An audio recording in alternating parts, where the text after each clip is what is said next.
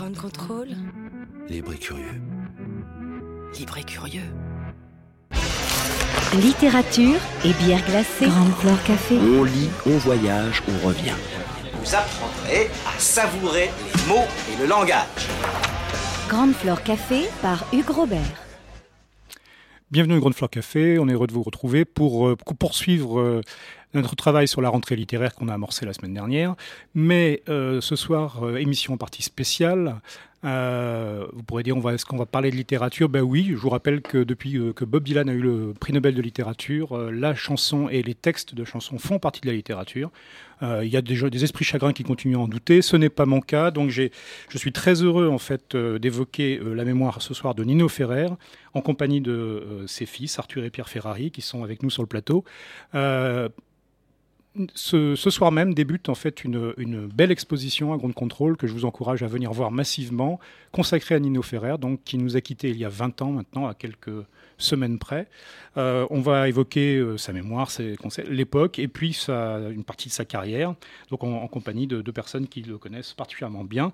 Euh, donc euh, un petit rappel, euh, Nino Ferrer, et c'est peut-être euh, votre cas comme le mien, est un artiste qui a eu une carrière longue, qui a écrit énormément de, chansons, de textes, de musique, et pourtant c'est vrai qu'il est connu principalement du grand public pour une poignée en fait de chansons à succès, correspondant plutôt à son milieu début, début milieu de carrière, et que ensuite tout en restant un personnage extrêmement connu, euh, il n'a pas réussi à renouer avec le, succès qu'il avait eu, notamment avec le Sud.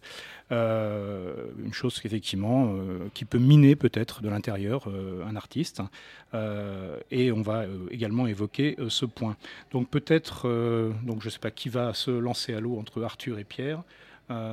D'évoquer pour vous en fait cette exposition, comment elle est venue. Bonjour. Donc cette exposition, elle est, euh, elle venue. Bon, l'idée était de montrer justement autre chose que ce qu'on a l'habitude de voir et d'entendre de Nino, à savoir effectivement ces 3, 4, 5 tubes.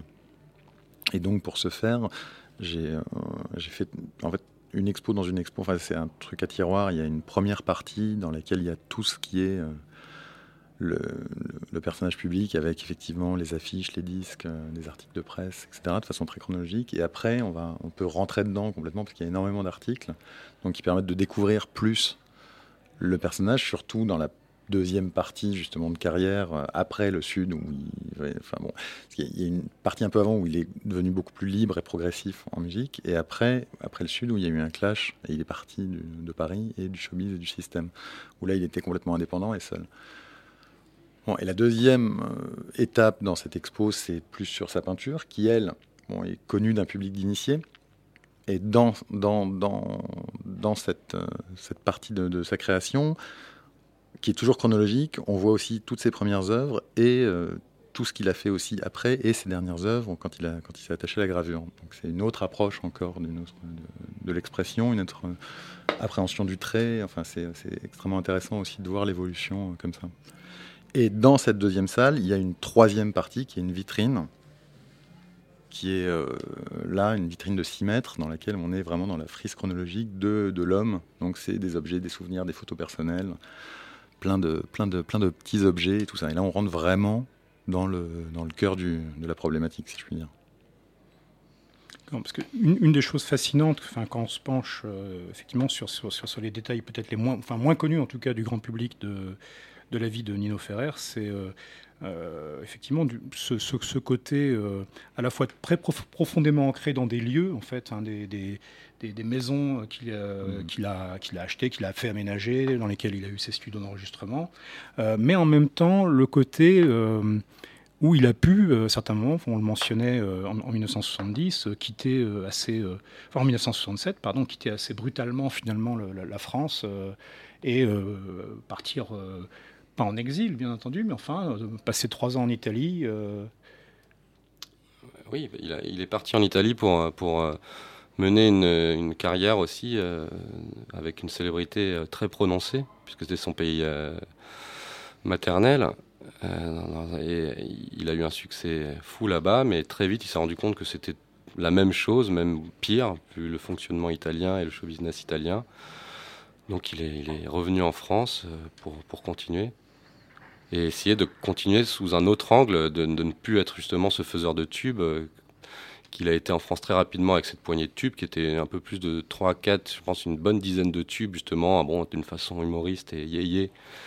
Alors qu'il était un artiste complexe et multifacette et qu'il commençait à, avec tous les moyens technologiques de l'époque de production, de pouvoir commencer à, à faire des expériences et à travailler sur une autre forme de production, à faire des albums des concepts, des albums qui, qui, ne se faisaient pas à l'époque aussi. Et c'est là qu'en restant intègre avec lui-même et en refusant de, de, s'attacher au système, le système s'est du coup retourné contre lui, enfin a fermé les, les, portes, et ce qui fait qu'il est devenu euh, comme un artisan tout seul, à effectivement faire ses studios dans, ses maisons et tout, mais donc à devoir vraiment lutter pour après faire écouter ses disques et, et rendre beaucoup plus complexe euh, son, sa popularité.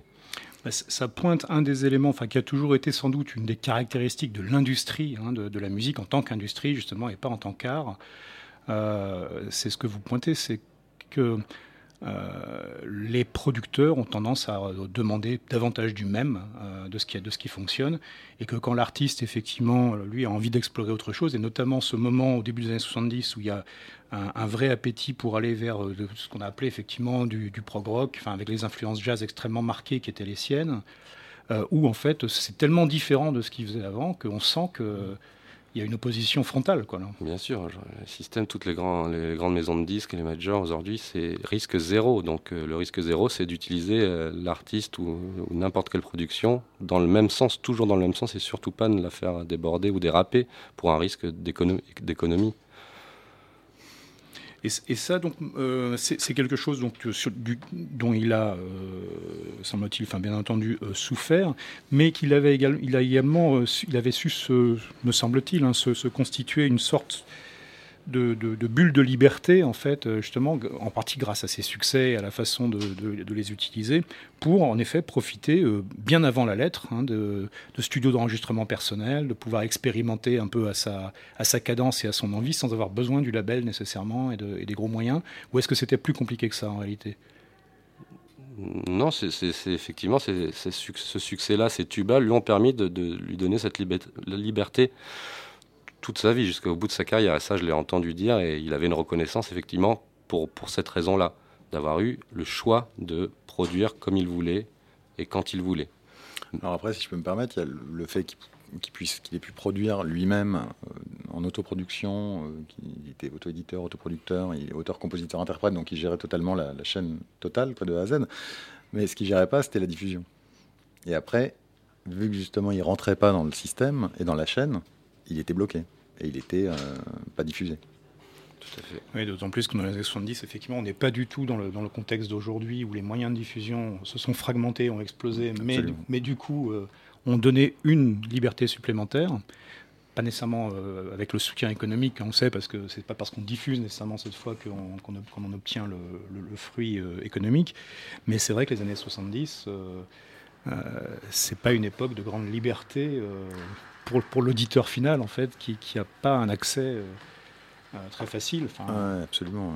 Et je reviens sur le, justement les, tubes et quand il était en Italie, quand il est parti justement pour sortir de, de, ça et pour malgré lui y revenir quand il est devenu euh, très célèbre là-bas, il avait une émission de télé et tout. Et donc son album concept qu'il a fait quand il était en Italie, qui s'appelle Rats and Rolls, c'est marrant parce que c'est vraiment le, serpent qui se mord la queue. En fait, il fait un album totalement indépendant, totalement progressif, dans lequel il y a un des morceaux qui va le faire en fait un peu euh, bannir d'Italie, parce qu'un morceau qui est euh, rejeté par le, les institutions, surtout religieuses. Et ce morceau, dans sa version française, va devenir un énorme tube en France. Et va devenir La Maison près de la Fontaine. Et c'est un morceau qu'il a, qu'il a complètement. Euh... C'est celui qu'on va écouter tout à l'heure. Ouais, celui qu'on va écouter tout à l'heure. Ouais. C'est assez étonnant de voir que l'indépendance et le côté trans, transgressif et progressif de, de, de, de l'artiste, en fait, va après, pouf, redevenir. Enfin, ça fait une boucle. Quoi. Je ne sais pas si c'est clair ou pas, mais je trouve ça assez intéressant. Euh, J'avais une question alors qui est peut-être naïve, mais c'est vraiment de la curiosité personnelle, si, si vous, vous, pouvez y répondre. Euh, les, il y a toujours eu des hypothèses, enfin, et donc moi je connaissant pas assez la vie de Nino Ferrer, mais est-ce que ces 13 premières années, je crois, passées en Nouvelle-Calédonie, est-ce que ça a été une influence durable pour lui, quelque chose d'important, ou finalement pas tant que ça, parce qu'après tout il était très jeune enfin... Vous, avez dit 13 Oui. Non, c'est pas 13, hein, c'est quelques années juste. Ah, d'accord. C'est de 2-3 années, je crois, dans, dans la, vraiment la petite enfance. Et après, il est retourné une fois un an, mais à, l'âge de 20, 19 ans, 20 ans. Ouais, quand il a fait ses peintures, justement, euh, quand il a fait son voyage, parce que sa grand-mère, sentant sa fin arriver, lui avait offert un billet d'avion, un billet de, pardon, pas d'avion, il prenait jamais l'avion, mais de bateau. Et euh, il avait pris tellement le temps de s'arrêter partout, euh, surtout dans les Tahiti, dans les îles, qu'il était arrivé, sa, grand-mère était morte. C'est vrai que j'avais lu ça, je, crois que ça devait être une, enfin une confidence, qui n'est pas un secret, hein, mais de Richard Bennett qui disait qu'effectivement, euh, une des caractéristiques de Nino Ferrer par rapport à, euh, certains artistes qui étaient un peu de sa génération ou, un peu plus tardifs, mais qui, euh, quand ils souhaitaient utiliser des musiciens d'un endroit, en fait, avaient tendance, eux, à aller se déplacer à cet endroit-là, que Nino Ferra ne le faisait pas parce que ça supposait de voyager en avion, ce qui était pour lui absolument insupportable. Enfin, inenvisageable. Il n'a jamais pris, il n'a pas pris l'avion. Ah il a refusé. Je crois que Richard Bennett lui avait trouvé un, contrat. Je crois, enfin, je sais plus si c'est ça. Arthur, tu me diras si je me trompe. Aux États-Unis, il n'a pas voulu y aller. Oui, non, c'était une expo de peinture, je crois non. non euh, Non, non, non, je crois que c'était un contrat. Euh, enfin bon, bref. Mais en tout cas, oui, ça lui, quand bien même ça lui fermait des, fermait des portes, c'était euh, hors de question. Le, le, lien, en fait, alors la, peinture, c'est quelque chose, vous disiez, qui est venu plus tardivement ou c'est quelque chose qu'il pratiquait en fait dès le début, mais plus comme un jardin personnel. Dès le départ, dans les années 50, donc il avait 20, 20, ans. Il a commencé toute une série de toiles de, de, de gouache qui sont, qui sont exposées ici qui n'ont rien à voir avec la deuxième partie des années euh, début 80 Ouais, moi je dirais qu'il y a trois, il y a trois parties. Il y a vraiment euh, un tout petit début dans les années fin, 50, où là il essaye plusieurs techniques, de l'huile, il fait de la gouache épaisse et tout. Et après il y a une autre partie dans les années 60 en Nouvelle-Calédonie, où il y a un beau travail sur les couleurs qui est, hyper intéressant. Et après effectivement il y a ce gros break jusqu'à la fin des années 80, fin 90, au début 90. Alors, le, on, disait que une des choses moi qui, est frappante je trouve chez Nino Ferrer c'est quelqu'un qui incarne euh, deux pôles effectivement complètement opposés des années 60-70 euh, c'est à la fois euh, la musique très justement enfin la musique et l'art très fabriqué pour l'ORTF pour le enfin pour la mécanique un peu monolithique de, la variété française, et en même temps, tout autour de ça, une formidable liberté dans, dans la façon de d'utiliser les variétés françaises, j'ose dire un peu contre elles, bon, avec un prix à payer euh, visiblement. Est-ce que euh, c'est quelqu'un qui, au-delà de sa revendication de liberté de créateur, euh, avait une volonté aussi effectivement d'être authentiquement subversif, je dirais, par rapport à un système qui tend à, énormément canaliser, cadrer, enfin beaucoup plus encore à l'époque que maintenant? Oui, je pense que oui, il y avait, une je pense qu'il sortait d'un environnement qui était euh, dont, moi personnellement je peux absolument pas me rendre compte. J'ai pas été chez les jésuites, j'ai pas vécu la guerre, et je pense qu'il sort d'un milieu très euh, bourgeois, très strict, très dur, dans une euh, société qui devait pas être drôle tout le temps à mon avis. et je pense que oui, il y a eu cette volonté de tout casser, de tout, d'être vraiment, ouais, de donner un coup de pied dans, dans la fourmilière. Enfin, dans les années 70, je pense que c'était vraiment une recherche, d'aller contre ce système-là, musique, les yéyés, justement, il ne pouvait tellement plus d'être associé à ça. Alors il s'en est servi, comme vous le dites, très bien, très justement, et il, s'en est servi pour tout casser. Quoi. Il y a enfin, des, personnages importants enfin, de, ces années-là qui ont eu aussi, enfin, sous d'autres formes, mais qui ont eu ce, rejet. Enfin, on pense à enfin, des, gens comme Antoine, des gens comme euh, qui effectivement à un moment donné euh, disent euh, je peux pas continuer à, à, faire ce qu'on me demande de faire ou ce que, ce, que le, ce que la mécanique financière voudrait que je fasse pour continuer à produire. Euh, c'est c'est pas moi, enfin, en fait. Euh. il n'était pas du tout euh, rattaché à, ça et il était contre ça. Et, mais je pense qu'Antoine, lui, il est carrément, s'il est parti faire autre chose. Alors que Nino, ça l'a pas ça l'a pas complètement bloqué et empêché de continuer à, avoir une veine créatrice et de pouvoir justement continuer à fouiner, à chercher à faire euh, toute une série d'albums très, très particulière et très réussie. Alors justement, ces, albums donc, qui à l'époque ont eu peu de succès, enfin, à la fois en, en comparaison bien entendu avec, euh, avec ceux du moment du, du Sud, mais, euh, mais également dans, dans l'absolu, est-ce que justement dans un système aujourd'hui qui est plus ouvert en termes de diffusion, en termes de, de, de canaux, enfin, est-ce qu'il y a, euh, d'après vous, tout le potentiel en fait pour une sorte de Nino Ferrer revival en fait euh, sur cette partie mésestimée en fait de Bien sûr. Bah oui, bien sûr. Et puis on, on, le ressent, on le ressent fortement dans les demandes, dans les reprises, dans les nouvelles versions, dans les covers euh, de jeunes groupes, de morceaux beaucoup, de morceaux complètement inconnus en fait de Nino. Euh, ouais, c'est extrêmement intéressant et, et, agréable de voir que cette nouvelle société dans laquelle on est, ces médias, ces euh, moyens de communication, cette ouverture favorise et ouvre ça, développe ça. C'est génial. De, de vraies redécouvertes du, ouais, du, complètement. Du coup, ouais.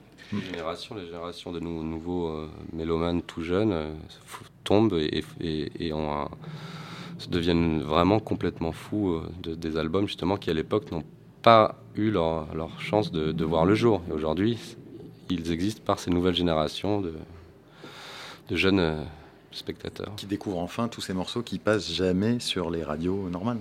Voilà, sur Nostalgie où c'est le Sud. Enfin bon, c'est bien aussi. Enfin, c'est un, c'est un patrimoine qui, doit, qui est préservé. Enfin, on n'est pas en train de cracher dessus, évidemment, parce que Nino, d'ailleurs, marrant, il a quand même fait. Euh, il a tué Mirza à un moment, enfin, dans, un, dans une des chansons.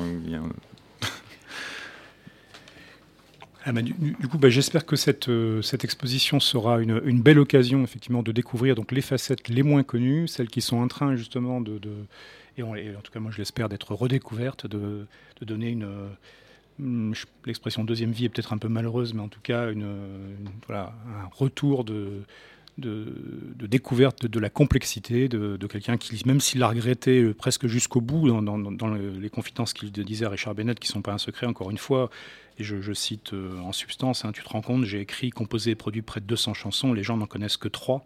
Alors 3, effectivement, il y a peut-être une part de modestie quand même, un peu exagérée, parce que je pense qu'on est plutôt effectivement du côté de 7 ou 10, hein, qui sont vraiment des tubes, euh, euh, en France et ailleurs, que, que, tout le monde connaît. Enfin, même euh, 40 ans après. Euh, donc cette exposition, elle est euh, visible tous les jours donc chez Ground Control, et euh, on va écouter donc euh, une des chansons les plus subversives hein, de Nino Ferrer. C'est en italien.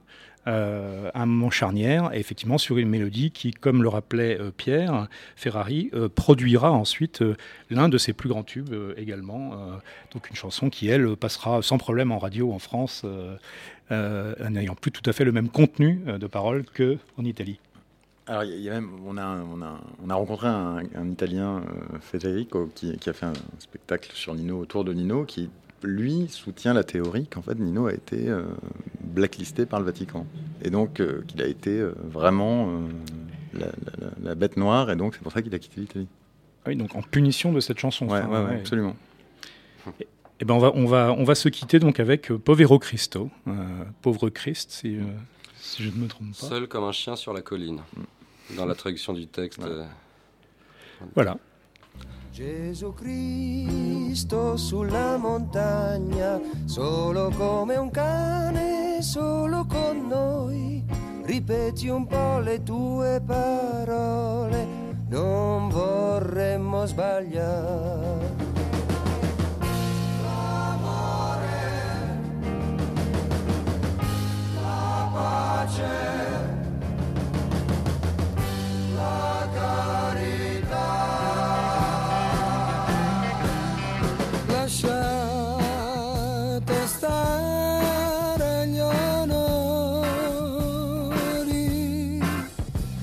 I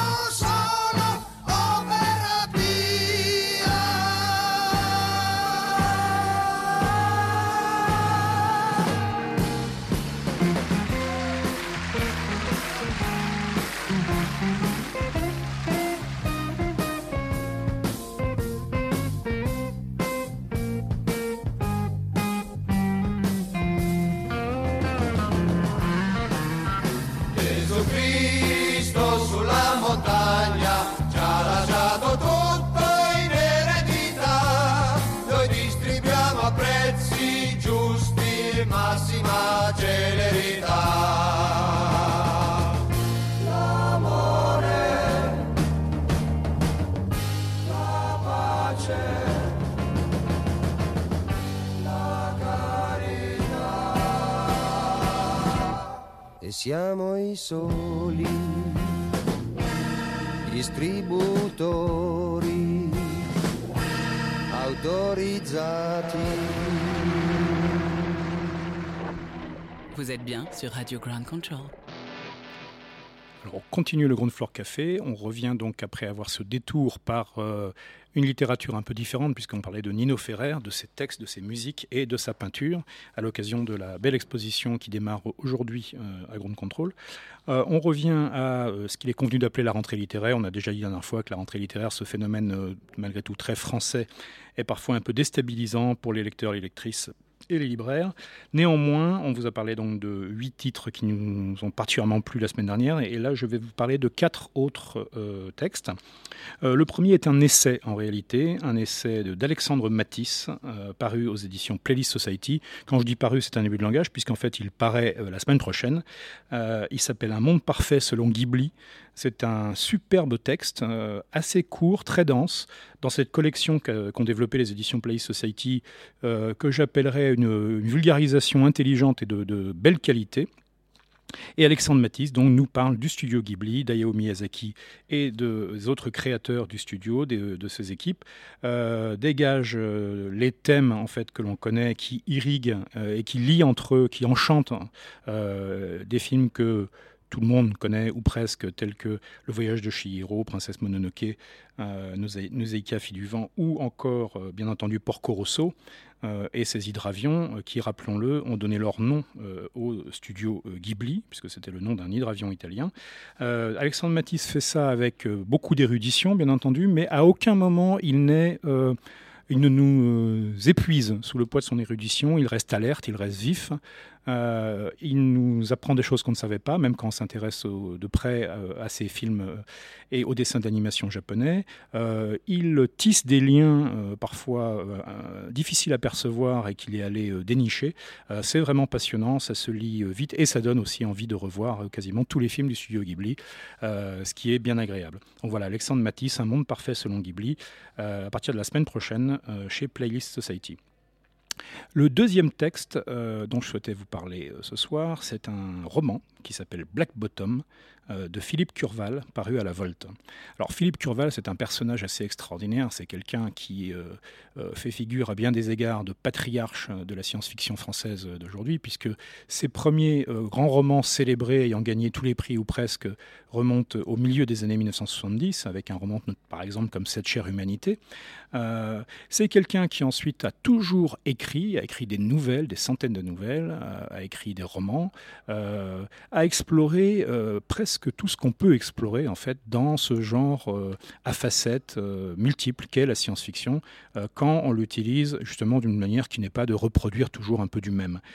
Philippe Curval donc est passionnant et ce tout dernier roman en date est particulièrement bizarre, il faut bien le dire, puisque c'est un roman qui parle peu de fiction, même si la, fiction est évidemment très présente dans les interstices, euh, qui parle d'art contemporain et euh, de Biennale de Venise.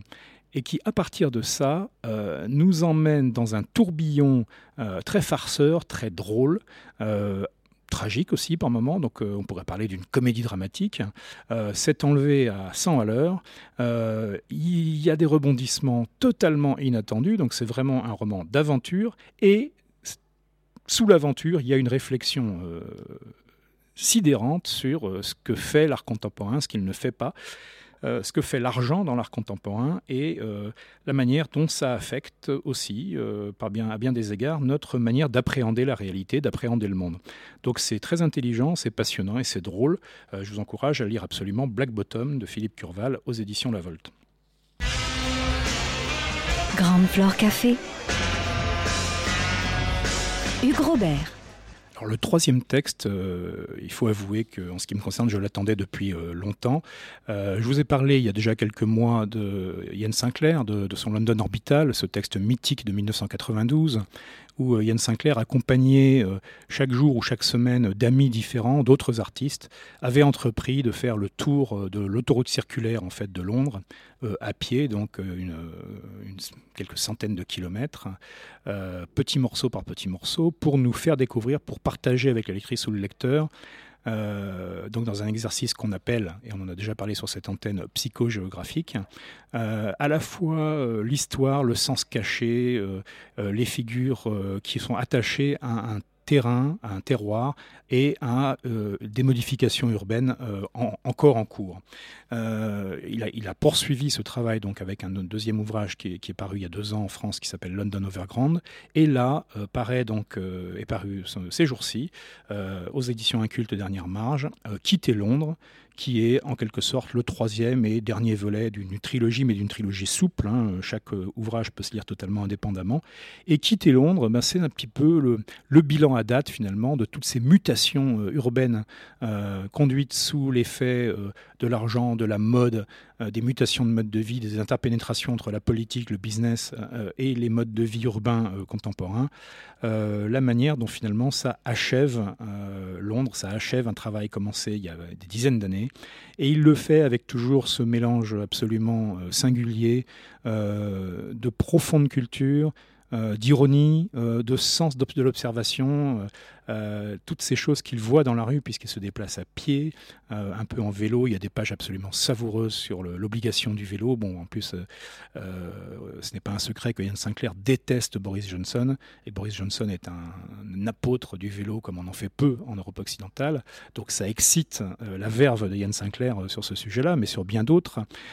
C'est délectable parce que ça fourmille d'anecdotes, ça fourmille de choses. Ça se passe à Londres, mais bien entendu, ça interroge n'importe quelle lectrice ou lecteur qui, se pique d'observer un peu ce qui se passe euh, dans la grande ville ou dans la métropole. Et je pense que pour les euh, personnes qui aiment Ground Control, c'est un, euh, un, texte qu'il faut absolument, dans lequel il faut absolument se plonger. Donc, Quitter Londres de Yann Sinclair aux éditions Inculte Dernière Marge. Vous êtes bien sur Radio Ground Control. Et pour finir, on va se tourner vers une autre très grande métropole mondiale, euh, Los Angeles.